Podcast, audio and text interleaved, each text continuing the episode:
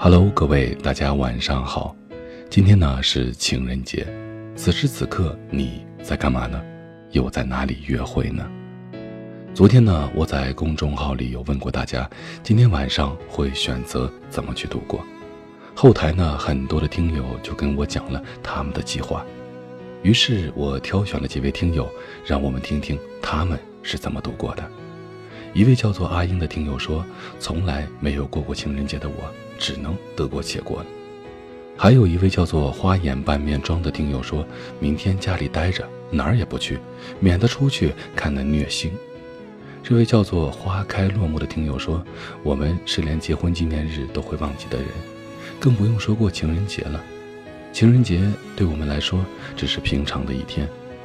分开两地的我们，明天或许连电话都不会打，最多就是微信互相说一声快乐。”虽然我们结婚不久，但我们的爱很平淡。我们不浪漫，但此刻我们依然拥有彼此，挺好的。这位叫做小七的听友说，明天打算去帮一个朋友做兼职，因为她男朋友明天要从成都过来陪她过情人节。这算不算被强行喂了一把狗粮呢？这绝对算是被绑起来强行喂了一把狗粮。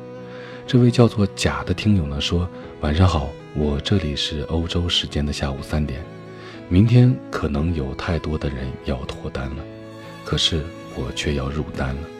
好事儿，平常心，说不出祝福了，但就把自己当成是一个观众吧。”还有一位叫做陆 baby 的听友说：“我明天下了班就回家，好好看书备考，明天外面应该有很多很多的狗粮吧。”还是待在家里，会好一些吧。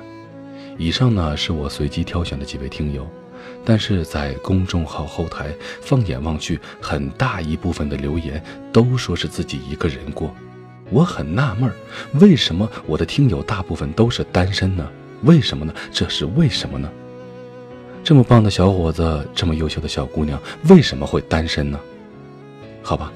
我在这里祈祷，在二零一七年，我的每一位听友都能如愿的找到那个能给自己幸福的另一半，啊，当然不包括十八岁以下的听友，因为我不建议早恋。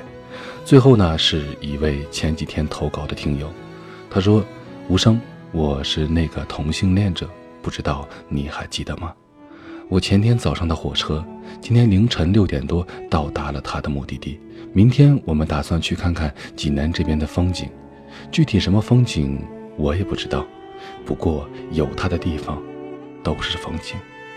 在这样一个特别的日子里，你的身边陪着对你而言特别的人，一起看着济南的风景，你们一定很开心的。